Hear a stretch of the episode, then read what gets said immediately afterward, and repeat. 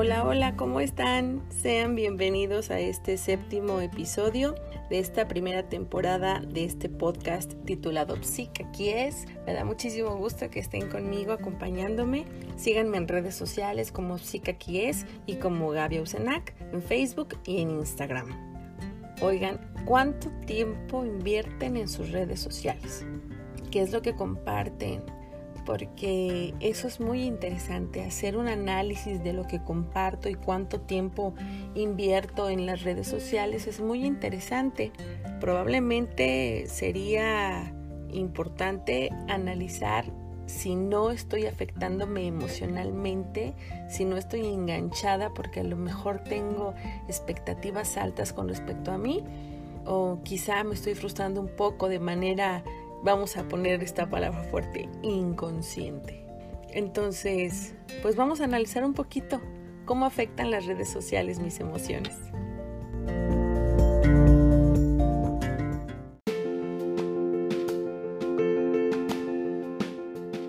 Pues como les decía hace un momento, la pregunta sería, ¿qué es lo que publican en sus redes sociales? ¿Qué es lo que comparten? ¿Cuántas fotos suben? Cuánta información, cuántos posts, cuántos memes suben, porque lo suben, cuál es la intención, qué es lo que consumen en redes sociales, a qué personas siguen, cuál es el contenido que publican esas personas a las cuales ustedes siguen. Y es que todas estas preguntas tienen que ver con el hecho de sentirnos aceptados. El problema es que solo compartimos cosas que son bonitas, que son bien aceptadas, que son estéticamente aceptables. La gran mayoría de las personas presenta una imagen de gente muy exitosa, de gente muy destacable, de gente casi perfecta, insisto, muy, muy exitosa y entonces eso nos mete en jaque. ¿Por qué? Porque probablemente nos empecemos a comparar. Por supuesto que las redes sociales tienen sus ventajas, ¿Cuáles serían estas? Pues por ejemplo la información inmediata, también el hecho de estar comunicados con las personas que queremos o empezar a consumir cosas que tienen que ver con eh, mi escuela, académicamente hablando, también pues es eh, importante las redes sociales, sobre todo en estos tiempos que estamos viviendo. Pero en realidad todas las cosas que subimos a redes sociales tienen que ver con una validación estamos esperando a que el otro me valide. Tan es así que estamos bastante bien aferrados a ver cuántos likes tenemos. Y cuando no conseguimos determinados likes, probablemente borremos esa publicación o la bajemos porque no es bien aceptada, no ha sido un hit, no ha sido eh, destacada esa, ese post, esa foto. Porque analicemos, ¿Ustedes cuándo han subido una foto de la comida chatarra que consumen? Cuando ponen fotos de comida, ponen fotos de comida saludable, ensaladas, un omelette, una copita de vino. O sea, realmente ustedes están, y yo también lo he hecho, estamos proyectando cosas que son sociablemente aceptadas, que podrían llegar a, a proyectar una imagen divertida, vaya, aceptable. Incluso la gente que está en el gimnasio o la que se va a correr, también de alguna manera buscan esta aceptación, mostrar que son saludables. ¿Para qué? Para ser validados por las demás personas.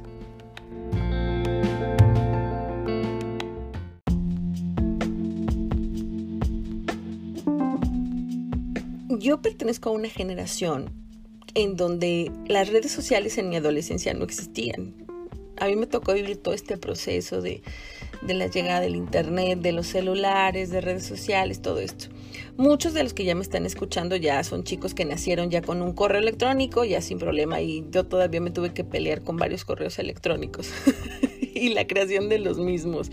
Y eso habla de que en aquellas épocas, cuando tú querías presumir algo, pues tenías varias opciones, entre ellas armar una pequeña reunión y presumir tu camioneta, o presumir tu diploma colgado en la pared de tu casa, o presumirles la sesión de fotos que tuviste en el estudio profesional. Entonces era un tiempo en donde cuando tú querías eh, ser presumido, pues te costaba trabajo y además esa presunción se quedaba ahí. no había manera de que tuvieras tan presente el éxito de la persona. Realmente y dices, ah, pues muy bonita tu camioneta, muy bonito tu reconocimiento, felicidades, la foto.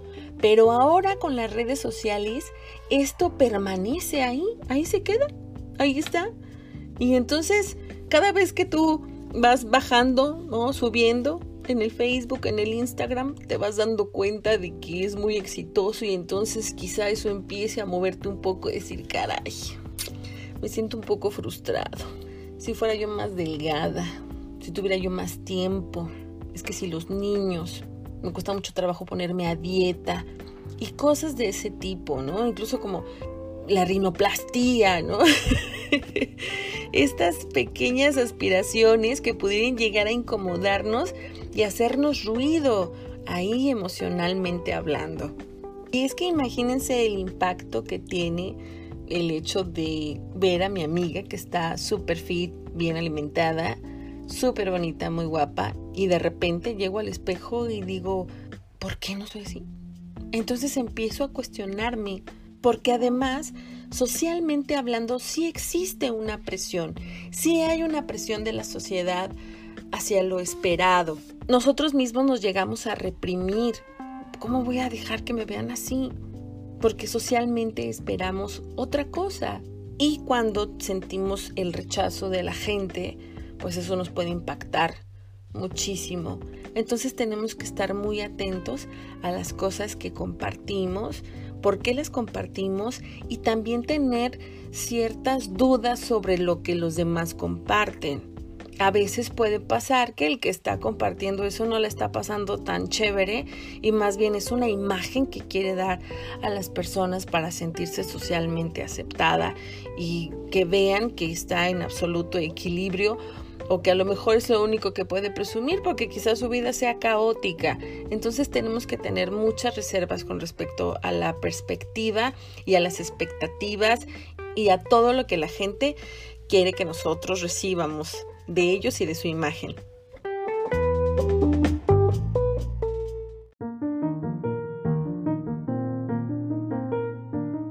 Precisamente por todo lo anterior, existen ciertas emociones que pueden llegar a surgir, como la frustración, la ansiedad, a veces un poco de tristeza, eh, envidia. Entonces tenemos que estar atentos a esas emociones y por qué surgen. Tenemos que recordar algo. Facebook básicamente tiene un avatar de nosotros. Cuando nosotros consumimos algo en Facebook, en Instagram, inmediatamente cuando le damos un clic ya se queda ahí en la memoria de nuestro avatar. Y entonces vamos a empezar a recibir ese tipo de información. Si nosotros le damos clic a un vestido, seguramente después nos va a caer muchísima publicidad de las tiendas. Si yo le doy clic a un post de psicología, después me va a empezar a mandar los posts de psicología de distintos lugares en la web. Incluso las mismas redes sociales ya nos tienen condicionados a los filtros. Es decir, ya están indicando ahí con el filtro lo que puede ser aceptable y divertido. Entonces tenemos que hacer un análisis pues de todas las cosas que subimos y que compartimos y de los filtros que nos ponemos. Y hablando precisamente de estos filtros tan peculiares, durante la cuarentena de marzo 2020 en adelante hasta lo que haya durado su propia cuarentena, ¿cuántos de ustedes, hablando de las mujeres, no nos depilamos? Lo que sea que se depilen. ¿Y cuántos varones no se rasuraban? No se afeitaban, la verdad es que estamos muy condicionados a lo que es socialmente aceptable. Y esto que les acabo de comentar lo escuché de una feminista, que realmente lo hacemos porque es socialmente aceptable. Nos depilamos para que el otro diga, wow, mira. Ahora, si esto nos pasa a los adultos, imagínense lo que pasa con los adolescentes. Eso es muy interesante.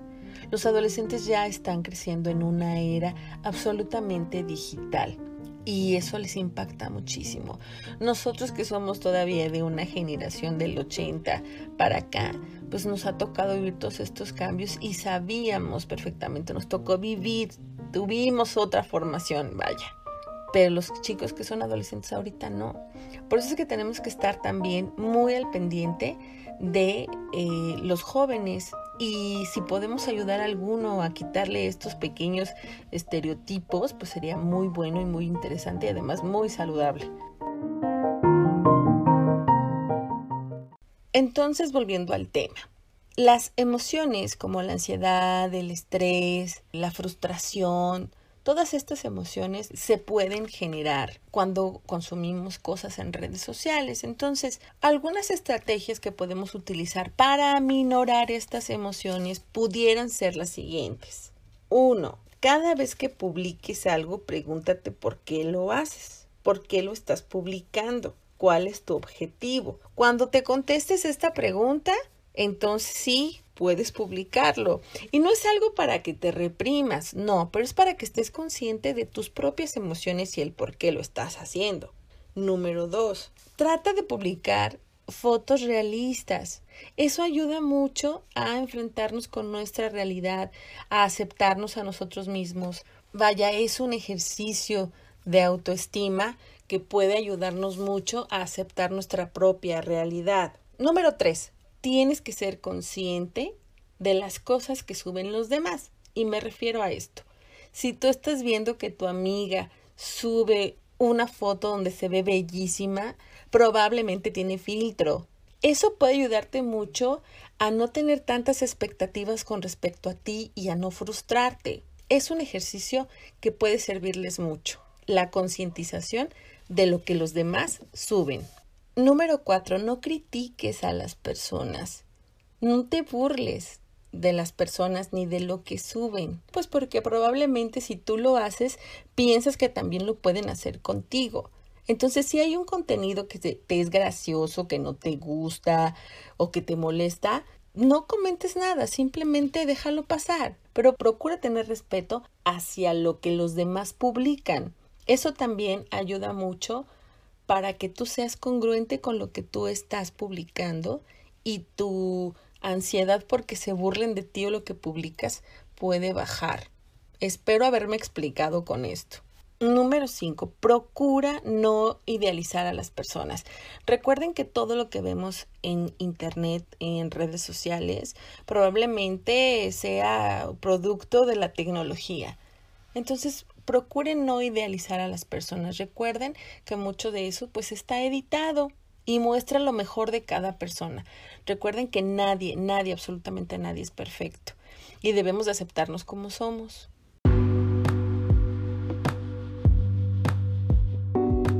Tenemos que recordar una cosa. No todo lo que vemos en redes sociales es verdad. Por lo tanto, no podemos entregarle el control de nuestras emociones a publicaciones o a cosas que están en un mundo virtual, que no están aquí y ahora. Entonces tenemos que estar muy al pendiente de cómo nos sentimos con lo que publicamos y con lo que consumimos. Un ejercicio que es verdaderamente maravilloso es limpiar nuestras redes sociales, es decir, puedo bloquear a ese amigo que de verdad dice puras tonterías, que sube memes sin sentido o que es eh, violento en sus memes, en fin, ese tipo de, de, amigos, de contactos que tenemos ahí, a veces los tenemos solamente pues para quedar bien o porque lo conocí en algún congreso, lo conocí en el preescolar, pero ya no me llevo bien con él o con ella. Entonces es bueno limpiar mis redes sociales, es bueno. Además, tengo que seleccionar las cosas que consumo. Por ejemplo, si yo quiero ser una persona que quiero tener un crecimiento personal, voy a empezar a eliminar o a desechar todas aquellas publicaciones que no me sirven. Si yo estoy en un grupo de crecimiento personal, de psicología positiva, etcétera, pues entonces voy a empezar a consumir ese tipo de cosas y a bloquear gente y productos que no me sirven en redes sociales, de tal suerte que cuando yo tome el celular, cuando yo entre a redes sociales, vea cosas agradables que no afecten mis emociones.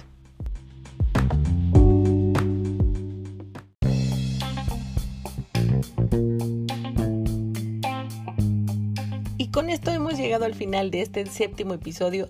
Muchísimas gracias por acompañarme. Les agradezco mucho su atención. Nos escuchamos pronto, muy, muy pronto. Hasta la próxima.